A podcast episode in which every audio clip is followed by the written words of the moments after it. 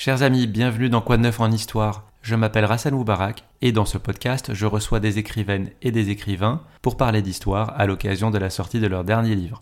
Mon invité aujourd'hui est Kevin Vessière. Bonjour Kevin. Bonjour. Tu es le créateur du média FC Geopolitics, FC comme Football Club, dans lequel tu livres tes analyses sur les enjeux internationaux et le sport, sur Twitter et à travers des lives sur Twitch. Et tu viens de publier Mondial, 22 histoires insolites sur la Coupe du Monde de football, aux éditions euh, Max Milo. 22 histoires comme la 22e édition de la Coupe du Monde, qui va se dérouler au Qatar euh, prochainement, du 20 novembre au 18 décembre. Tu as des places? Euh, Même si j'avais des places, je pense pas que je m'y rendrais euh, de toute façon.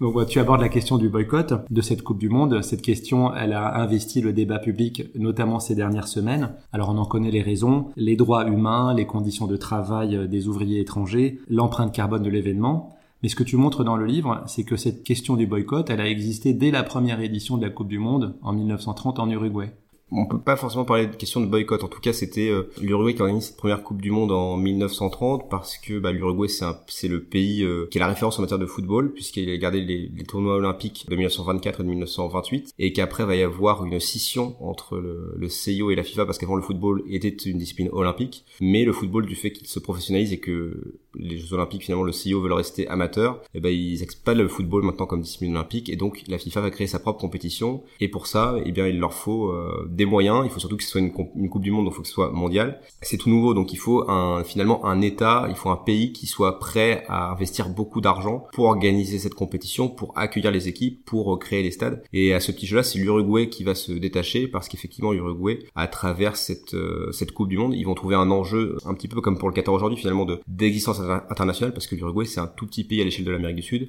Il a obtenu son indépendance en 1830, mais après il y a eu beaucoup d'ingérence avec ses deux voisins qui étaient des géants, euh, l'Argentine et le Brésil. Et euh, finalement, ils vont réussir à l'organiser grâce à un jeu diplomatique, mais aussi parce que l'État va mettre des moyens et parce que des mécènes vont mettre des moyens pour euh, organiser cette compétition, pour prendre en charge les frais. Et par contre, c'est vrai que va y avoir des pays européens qui vont être réticents à aller en Amérique du Sud parce qu'à l'époque, le trajet se faisait en bateau, c'était très très long, et qu'il y aura finalement que quatre pays européens qui se rendront en Uruguay. Voilà, ça, comme ça, ça cet aspect Coupe du Monde, mais c'est vrai qu'on le verra après pour la prochaine édition 1934. Les pays sud-américains le, garderont un petit peu en travers de la gorge que tous les pays européens n'aient pas fait le déplacement, alors que finalement les, les frais étaient pris euh, en charge par le pays hôte. 1934, c'est la deuxième édition. Ça se passe en Italie. C'était euh, l'Italie fasciste de Mussolini. Donc là, des pays aussi ont refusé de participer à la Coupe du Monde.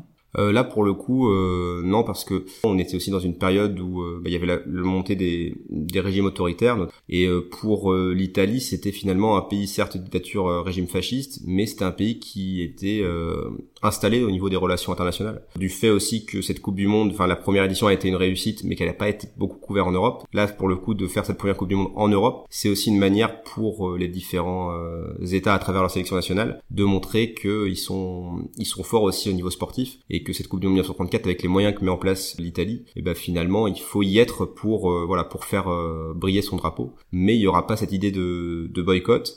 Euh, ça se posera peut-être plus pour euh, les Jeux Olympiques euh, de, 1936 qui sont lieu à Berlin et aussi pour savoir si finalement l'Allemagne nazie participe à la Coupe du Monde 1938. Mais là encore, on l'a vu, enfin dans l'histoire avec le Congrès de Munich, que bah, les, pays étaient réticents finalement à, mettre un pays sur sur la touche, alors que finalement, bah voilà, c'était des pays qui comptaient en tout cas en termes économiques et qui étaient revenus redevenus des puissances par rapport aux années 1920.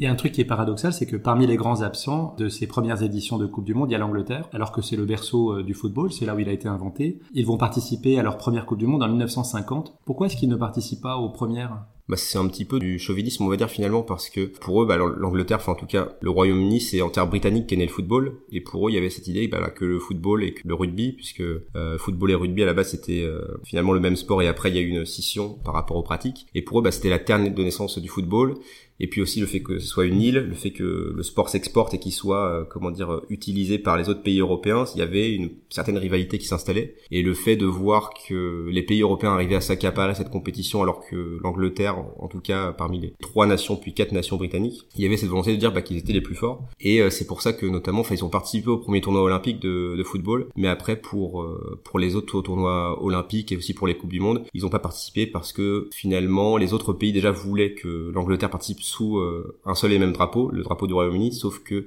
du par euh, le poids historique et le poids euh, politique important des fédérations euh, galloises, écossaises, anglaises de football. Ça pouvait pas avoir lieu, leurs leur, trois équipes. Finalement, bah, ce, ce cas-là va se produire pour la Coupe du Monde 58 où il y aura les quatre équipes là avec l'Irlande du Nord cette fois. Et pour 1950, après la finalement la, la, Seconde Guerre mondiale, eh bien oui, l'Angleterre va participer à cette première Coupe du Monde en tant que voilà que pays fondateur du football, mais ça va très mal se passer pour eux. Ils vont faire, ils vont avoir une défaite humiliante contre les États-Unis et euh, c'est assez intéressant parce que finalement, on voit que après la Seconde Guerre mondiale, c'est aussi la chute finalement des, empires coloniaux et la fin de cette prédominance anglaise sur le football. Ça se répercute aussi avec la, fin de, l'emprise britannique sur euh, sur le monde. Ce que tu as dit, c'est que à un moment, les quatre nations britanniques étaient invitées à la Coupe du Monde. À l'époque, il faut préciser que les nations étaient invitées. Il n'y avait pas encore des tournois de qualification comme on peut le connaître aujourd'hui. Oui, ça, pour 1930, elles sont toutes invitées. Et après, plus les éditions vont avoir de l'importance, plus il va y avoir des tournois éliminatoires. Et en tout cas, pour 1934 euh, et 1938, après, il va y avoir de plus en plus d'équipes. Et on n'est pas sur un format, effectivement, de phase de groupe, comme on peut le voir aujourd'hui. C'est des matchs à élimination directe. Et euh, même si, euh, quand on regarde sur les pages Wikipédia ou dans des livres pour finalement voir le débrief de la compétition dans son entier, il y a qu'un certain niveau, en général, c'est à partir des, des quarts de finale, où la compétition se passe finalement euh, dans le. Quoi. Oui, et en fait, il faut très peu de matchs d'ailleurs à l'époque pour être champion du monde. Il n'y a pas tout le parcours de qualification, même des phases de poule dans les premières éditions, les grosses nations arrivent directement en huitième de finale parfois. Oui, c'est ça. Et puis après, il y a aussi le côté euh, que finalement, c'est les nations euh, européennes et sud-américaines qui ont été les, premières euh, à, s'insérer dans, le football mondial et qui après, voilà, vont garder une certaine prédominance et qu'après, surtout pour les autres continents, ça va être très compliqué de venir s'inviter à la Coupe du Monde. J'en parle notamment dans le chapitre sur la, Corée du Nord en 1966, qui a lieu en Angleterre. Et là, pour la zone Asie, Océanie, Afrique, il y a qu'une seule place et les nations africaines qui commencent à être indépendantes et qui veulent aussi avoir des éléments d'indépendance par ces équipes de football et qui commencent il y a aussi le, début de la Cannes. Et bah pour eux ça a une importance voilà d'être présent à la Coupe du monde mais avec une seule place. Et bah pour eux c'était pas possible. C'est pour ça qu'ils ont boycotté d'ailleurs ces éliminatoires là voilà cette question va être de plus en plus présente avec euh, voilà cette idée d'avoir euh, d'avoir comment dire euh, une Coupe du monde effectivement mondiale mais qui puisse représenter les différents continents à la fois à l'échelle des forces footballistiques mais aussi à l'échelle des populations mondiales. En sachant que bah, c'est en Asie en Afrique où il y a le, plus de population mondiale comparé à l'Europe Sud. Je reviens un petit peu sur la question du boycott. Quand on pense boycott et sport, on pense euh, surtout aux Jeux Olympiques d'été de Moscou en 1980, de Los Angeles en 1984. Est-ce que durant les années de guerre froide, ces rivalités ont impacté l'organisation des Coupes du Monde de football? Pas nécessairement, puisque finalement, bah, les États-Unis, c'est une nation mineure du football à l'époque. Euh, l'équipe euh, de l'URSS, elle a pas fait de grandes performances durant les Coupes du Monde, c'est plus durant les, les Euros. Ça a pas trop impacté. Et puis les pays où ça avait lieu, c'était pas des pays qui étaient finalement euh, dans une logique de bloc, comme ça avait pu être le cas finalement. Là, quand c'était 1980-1984, c'était directement au niveau de, de l'URSS et au niveau des États-Unis. Mais il n'y a pas eu ces questions relatives. Enfin, il n'y a pas eu ces questions de boycott par rapport à la guerre froide.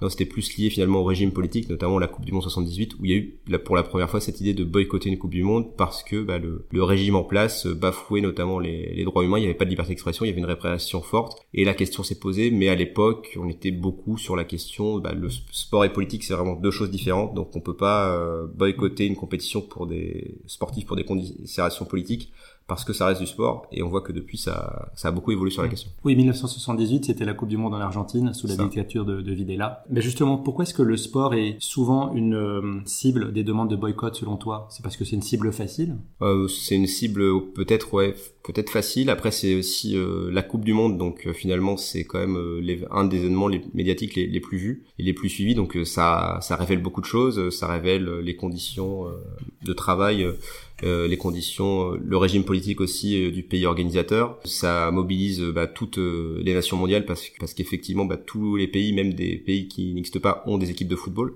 Et donc c'est pour ça aussi, je pense qu'il y a ces différents appels au boycott parce qu'on veut se sensibiliser par rapport à cet événement pour dire que certaines choses dans, le monde aujourd'hui doivent plus se passer ainsi. Sauf qu'après, bah, on, se, on, se, confronte finalement à, une dynamique plus globale qui finalement, bah, en fonction des différents pays, on n'a pas forcément les mêmes attentes, pas les mêmes valeurs, pas les mêmes cultures. Et donc ça peut être compliqué d'avoir cette position de boycott, surtout que les questions de boycott, en tout cas diplomatiques, on parlait effectivement des Jeux Olympiques et il y a eu aussi notamment le boycott diplomatique des Jeux Olympiques d'hiver de Pékin. Ce boycott diplomatique, faut finalement, il s'insère plus dans une dynamique de lutte de pouvoir au niveau des relations internationales qu'une véritable question des boycotts pour faire avancer des, des questions par rapport euh, aux droits humains ou par rapport au coût écologique de l'organisation des événements. Donc euh, c'est vrai que cette question de boycott, à chaque fois qu'elle intervient, c'est plus un élément en plus de relations, euh, comment dire, qui sont détériorées La décision de boycotter ou non revient aujourd'hui essentiellement aux fédérations, donc aux instances dirigeantes. Mais est-ce qu'on a le cas de joueurs individuels par le passé qui ont refusé d'aller en sélection pendant un événement organisé dans un pays qui ne leur convenait pas? On a longtemps cru que Johan Cruyff, qui était la, star euh, néerlandaise des années 70, euh, n'était pas allé en Argentine, notamment parce qu'il boycottait cette Coupe du Monde. Mais en fait, c'était pas le cas. C'est parce que euh, il avait des problèmes avec sa fédération et aussi il avait été victime d'une, sa famille a été victime d'une tentative d'enlèvement quand il était à Barcelone. Et donc, il a voulu finalement être, être beaucoup plus présent vis-à-vis de sa famille. Il ne sentait pas finalement d'aller en Argentine. la question s'était posée pour les joueurs français aussi finalement, notamment Dominique Rocheteau avait, on avait parlé après la compétition, mais cette question-là, non. en tout cas, il n'y a, pas des joueurs qui se sont, euh, en tout cas, mobilisés pour dire euh, oui, je, enfin, je, boycotte cette compétition. Et encore aujourd'hui, euh, avec la Coupe du Monde de 2022, parce que finalement, voilà, c'est peut-être pas une décision qui impute d'abord aux joueurs, même si je pense qu'ils vont devoir prendre position du fait que bah, les, grandes les grandes organisations sportives internationales et les fédérations n'ont quasiment pas pris position. Donc 2022, c'est le Qatar. 2018, mhm. la précédente Coupe du Monde, c'était en Russie. Donc deux exemples de pays qui utilisent cet événement sportif pour accroître leur influence, ce qu'on mhm. appelle le soft power. Ce besoin d'augmenter son influence, c'est quelque chose qui a toujours existé dans l'organisation des Coupes du Monde ou est-ce que c'est un phénomène récent? Est-ce qu'au départ c'était seulement du sportif et maintenant c'est devenu une exposition médiatique et politique? Non, ça a toujours été ça. On parlait tout à l'heure de la première Coupe du Monde 1930. L'Uruguay, alors ils ont utilisé cette compétition parce que c'était un pays qui était fan de football et qui sentait que leur euh, équipe nationale, ça permettait de révéler leur petit pays et qu'il y avait un lien qui se créait important entre la nation et avec le football. Et donc oui, Uruguay. Ensuite aussi pour euh, pour l'Italie. Là par contre c'est le côté peut-être euh, plus obscur parce qu'il y a l'utilisation pour qu'on voit à la fois le pays mais pas que, il y a aussi pour promouvoir finalement un régime autoritaire. Donc c'est pour ça aussi qu'elle est autant décriée. Et après les différentes organisations, on le voit 1950 c'est le Brésil qui organise parce que le Brésil qui arrive aussi fait qu'il est terre de football et puis à l'avenir on verra finalement que l'image du Brésil est peut-être moins écornée que d'autres pays qui ont une dictature militaire parce qu'il y a cette équipe de, de football qui véhicule des, des, valeurs plus positives. 66 en Angleterre, l'Angleterre euh, enfin voulait sa Coupe du Monde parce que c'était la terre du football, il, la voulait et puis il voulait la gagner donc ils ont réussi bon avec quelques euh, soucis d'arbitrage euh, aussi faut pas faut pas se leurrer. Non, à chaque fois, ça a été en tout cas, enfin, on peut prendre chaque édition. Après, c'est à différents degrés, mais à chaque fois, c'est quand même une grande fête pour mettre en avant le pays et aussi pour développer finalement les, infrastructures euh, sportives, mais aussi publiques. Euh, je pense notamment aux Jeux Olympiques euh, de 92 euh, à, Barcelone. Ça a permis en tout cas de reconfigurer en tout cas la ville pour que cet événement soit un accélérateur pour finalement une ville qui soit beaucoup plus modernisée, beaucoup plus en faveur des services à la population. Et c'est ce genre d'exemple qu'on a peut-être plus envie de voir que des coupes du monde qui s'organisent pour faire briller seulement un pays, mais même pas que un pays, puisque finalement les coupes du monde en Russie et au Qatar, il n'y avait pas que le simple intérêt finalement de faire briller le nom, il y avait une logique de faire d'améliorer finalement l'image du pays à l'intérieur et de l'ouvrir aussi à l'international pour diversifier son économie qui était euh, qui peut être dépendante euh, beaucoup euh, au niveau des hydrocarbures. C'est vrai que parfois ces grands événements sont l'occasion pour les pays de, de, se, de, développer les infrastructures et puis des fois il y a l'effet inverse où, en fait les sommes engagées sont exorbitantes et puis les infrastructures partent en déchéance comme à Rio en 2016 pendant les Jeux Olympiques. Par rapport à, à des Jeux Olympiques, une Coupe du Monde ça coûte beaucoup plus cher. La Coupe du Monde en France en 98 ça coûtait environ 600 millions de dollars alors que pour les éditions des Jeux Olympiques, on était plus en, en milliards euh, de dollars. Enfin, celle de, des personnes, par exemple, qui coûtait 9 milliards, on était plus dans ces échelles-là. Après là aussi on est dans un coup euh, où il y a une inflation des coûts au niveau des Jeux Olympiques. Donc euh, là par exemple pour Tokyo, même pour Rio, c'était autour de 20 milliards. Et la Coupe du Monde en Russie, euh, elle a été entre 20 et 30 milliards aussi dépensés. Là avec le Qatar, on n'a pas forcément les chiffres, mais on estime que c'est 200 milliards de dollars parce que bah voilà il y a, tout un pays à finalement un tout petit pays à, à restructurer, construire des stades, accueillir les la, population mmh. pour un pays qui est, qui est assez conservateur et qui est pas habitué à accueillir ce type d'événements. Et donc il y avait un enjeu autre. Mais en tout cas ouais on est dans des coûts qui sont similaires et même on voit que la Coupe du Monde, bah, il y a eu un coût qui a, augmenté. Et si les Jeux Olympiques se font euh, dans d'autres pays, euh, peut-être du Golfe Persique, qui eux ne comptent pas leurs dépenses pour organiser ces, grandes compétitions, bah, les coûts vont continuer d'augmenter. Je reviens à ton livre, Kevin. Donc, parmi les 22 histoires, moi j'en ai relevé deux qui sont euh, particulièrement intéressantes pour l'édition de Coupe du Monde qui arrive sur le plan géopolitique. Dans les phases de poule, il y a deux matchs qui me paraissent particulièrement intéressants du point de vue géopolitique et parce que tu racontes des précédents lors de d'autres éditions. Alors, on va arrêter le suspense là. Le premier, c'était Iran-États-Unis dans le groupe B. Ces deux équipes s'étaient déjà affrontées en France en 1998. C'était quoi le contexte à l'époque et est-ce que c'est différent aujourd'hui? L'Iran et les États-Unis, ils avaient plus de relations euh, diplomatiques depuis euh, la révolution islamique d'Iran en 1979. Et donc c'est vrai que dans les années 90, c'est vrai qu'on était après la guerre du Golfe, on pouvait s'attendre à une, euh, un apaisement des relations internationales, mais entre les États-Unis et l'Iran, c'était toujours toujours très tendu, pas de reprise diplomatique. Et c'est vrai que quand il y a eu comment dire, le tirage au sort des groupes, l'Iran et les États-Unis sont tombés dans le même groupe, et ça a été nommé à l'époque the, the, Mother of All Games. Donc c'était vraiment le match à enjeu parce que l'Iran et les États-Unis c'était pas des grandes nations de football, mais c'était la première fois que ces deux pays-là entre guillemets s'affronter. Donc c'est vrai que le terrain de football c'est aussi parfois une métaphore de, bataille, donc euh, ça peut aussi refaire le match. C'était aussi ça l'idée, donc on s'est dit peut-être qu'avec ce match il peut se passer des choses pour euh, retrouver un semblant de lien. Et en tout cas ce qui était intéressant c'est que euh, au niveau du pouvoir politique iranien, il y a eu le, président et lui était moins conservateur que les précédents et aussi Bill Clinton était dans une logique, président des États-Unis, était dans une logique finalement de reprise diplomatique aussi avec l'Iran. Et donc c'est vrai que le fait qu'il y ait eu finalement ce tirage au sort, ça a permis d'accélérer ce mouvement là Et les deux pouvoirs politiques ont tout mis en, place pour que ce match se passe de la meilleure des manières, même avec euh, comment dire euh, des moyens pas kitsch mais vraiment très symboliques euh, durant ce match parce qu'on voit que les joueurs se serrent la main, les joueurs iraniens offrent des fleurs aux joueurs des États-Unis lors du match à Gerland pour cette Coupe du Monde 98. Ils prennent la photo des équipes ensemble, donc il y a vraiment quelque chose qui est fait pour voilà pour symboliser cette reprise diplomatique. Mais ça, ça aurait pas pu avoir lieu sans sans finalement tout le travail politique diplomatique qu'il y a eu en amont. Pour la petite histoire après l'Iran va gagner ce match c'est vrai qu'en Iran, le pouvoir religieux va reprendre cette victoire pour dire qu'ils ont battu le, grand ennemi américain. Le pouvoir politique est un peu plus euh, circonstancié dans ses dans ses propos, mais par contre le pouvoir religieux, ça, ça revient un petit peu euh, dans l'actualité aujourd'hui, mm. avait pris peur de cette euh, victoire-là parce qu'il y avait des scènes de liesse au niveau de la population à Téhéran notamment. Des gens buvaient de l'alcool, les femmes se dévoilaient aussi, et donc c'est vrai que l'Iran a aussi toujours un rapport ambivalent par rapport au football parce qu'à la fois ça lui permet de briller à l'international, mais ça offre aussi, euh, ça donne un vent de liberté à sa population qu'elle cherche à, contrôler. Et aujourd'hui, en 2022, avec justement les événements récents en Iran, euh, tu penses que ce match a été aussi coché par les deux équipes comme une date importante ou est-ce qu'il va passer au second plan? Je pense qu'il passera plus au second plan parce que là, il y a depuis euh, depuis la présidence Trump, la sortie de, l'accord euh, du nucléaire iranien, les, relations diplomatiques entre les États-Unis et l'Iran sont quand même assez euh, assez compliquées. Et puis là, on le voit en plus avec les, manifestations qui a lieu en Iran. Le régime est finalement plus dans, dans, une ligne dure que dans une ligne d'assouplissement. Derrière, il y a aussi la question des joueurs iraniens qui se mobilisent par rapport à, à, ces manifestations. Il y a beaucoup de joueurs qui ont pris position et des anciens joueurs aussi, notamment les deux joueurs Mehdi Madavika et Ali Daei qui ont joué ce match de 98 pour dire que et eh ben au lieu de faire de la répression contre sa population, euh, le pouvoir théocratique iranien devrait plus s'occuper des vrais problèmes. Donc euh, l'autre question qui va se poser pour l'Iran, c'est est-ce qu'ils vont sélectionner bah, tous leurs meilleurs joueurs pour cette compétition, en sachant qu'il peut y avoir peut-être des actes durant les matchs où ils vont remettre en cause euh, le régime iranien. Mais en tout cas, il y aura pas des scènes comme on a pu le voir d'amitié, bras dessus bras dessous, comme on a pu le voir en 98.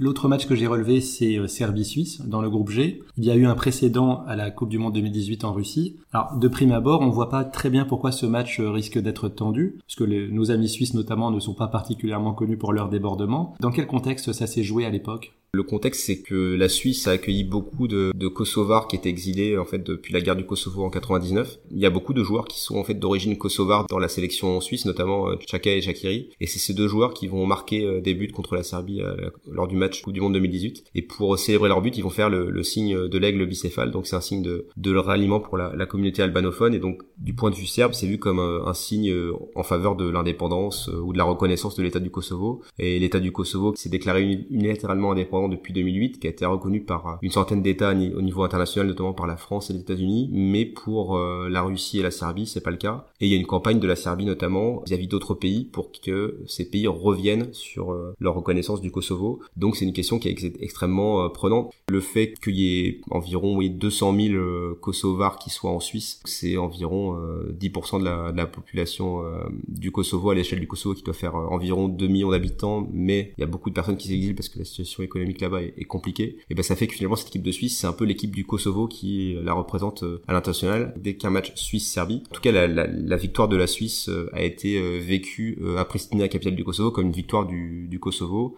Iran, États-Unis et Serbie Suisse, ce sont deux chapitres de ton livre. Et ça montre bien qu'à ce niveau-là euh, de, compétition, c'est des fois difficile de dissocier le sport et la politique. D'ailleurs, la FIFA compte 211 associations nationales. C'est plus que de pays membres de l'ONU, qui en compte 193. Euh, est-ce que tu saurais me donner des membres FIFA qui ne sont pas reconnus comme des États par l'ONU?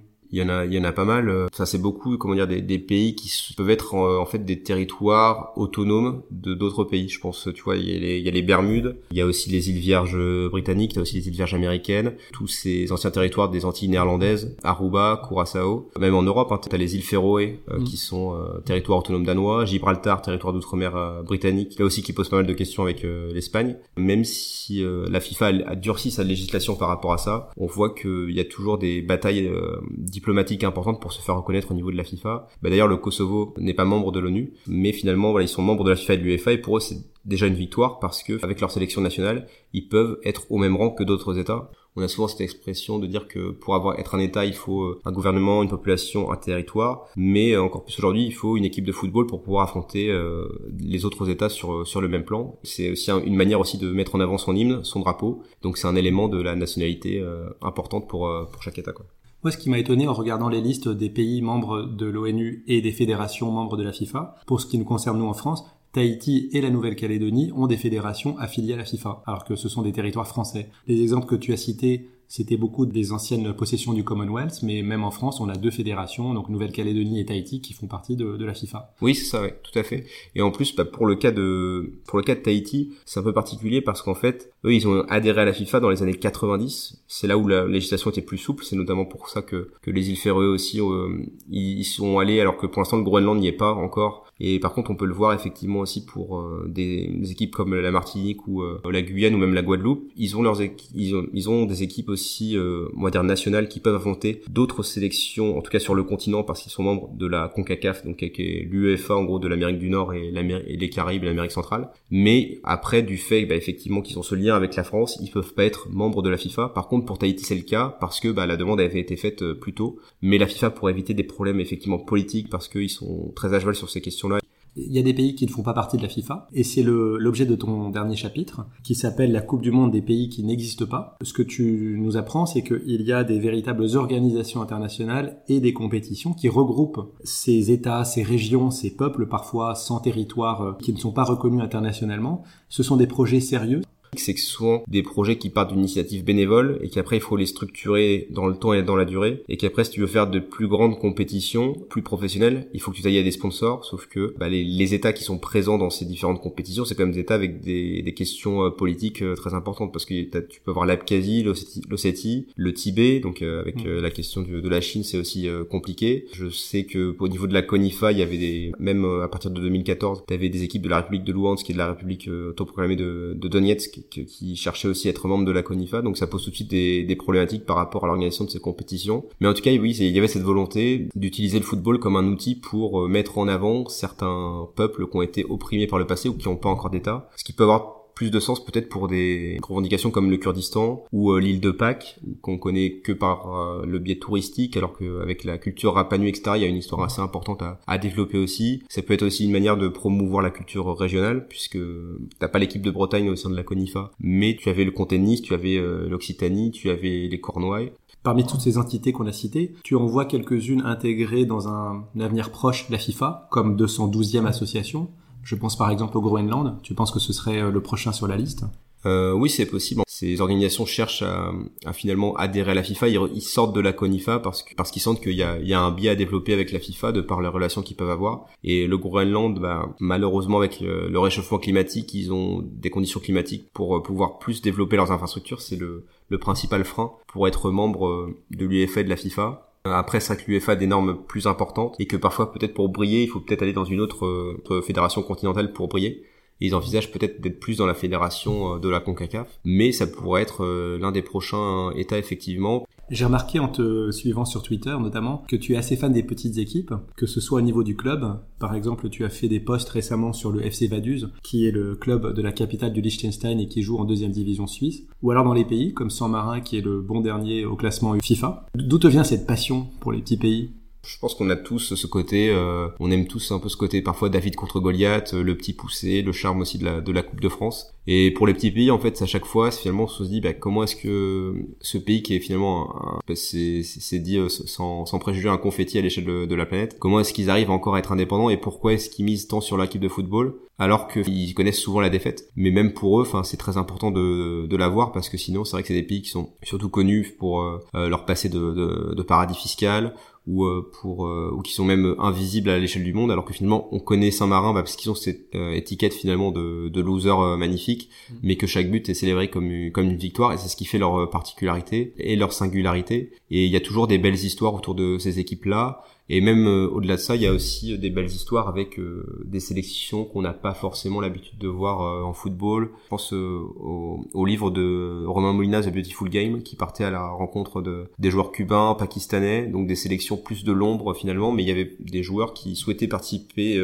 comment dire, à des matchs de leur équipe nationale, même avec des heures et des heures de, de, bus à faire, etc. Parce que pour eux, c'était important de d'avoir ce lien avec leur nation et de pouvoir la représenter sur la scène internationale. je pense que c'est ça aussi qui est qui est important et qui est beau avec euh, avec le football, c'est que finalement au-delà du simple aspect sportif, il y a des histoires euh, il y a des histoires d'hommes, de, de, symboles et de savoir pourquoi est-ce qu'aujourd'hui finalement le football ça reste un élément fort de nationalisme euh, entre guillemets, mais bon, ça reste un symbole aussi de nationalisme, mais ça permet de faire rencontrer les nations entre elles et ça permet de créer de belles histoires. Pour terminer, Kevin, il faut que je te demande ton pronostic pour la prochaine Coupe du Monde on va dire, donne-moi les quatre demi-finalistes que tu vois et le vainqueur final.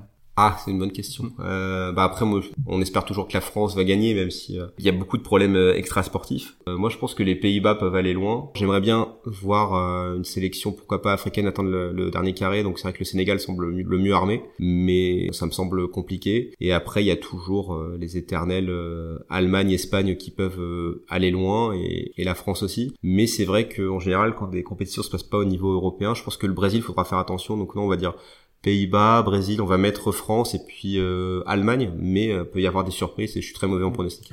on verra dans un mois et demi. Merci beaucoup Kevin d'avoir participé à cette émission. Donc je rappelle le titre de ta plateforme média FC Geopolitics et le dernier livre que tu viens de sortir, 22 histoires insolites sur la Coupe du monde de football. C'est aux éditions Max Milo et déjà disponible en librairie et sur internet. Merci d'avoir participé à cette émission. Merci beaucoup. Et quant à moi, j'espère que cela vous a plu et je vous donne rendez-vous bientôt pour un prochain épisode.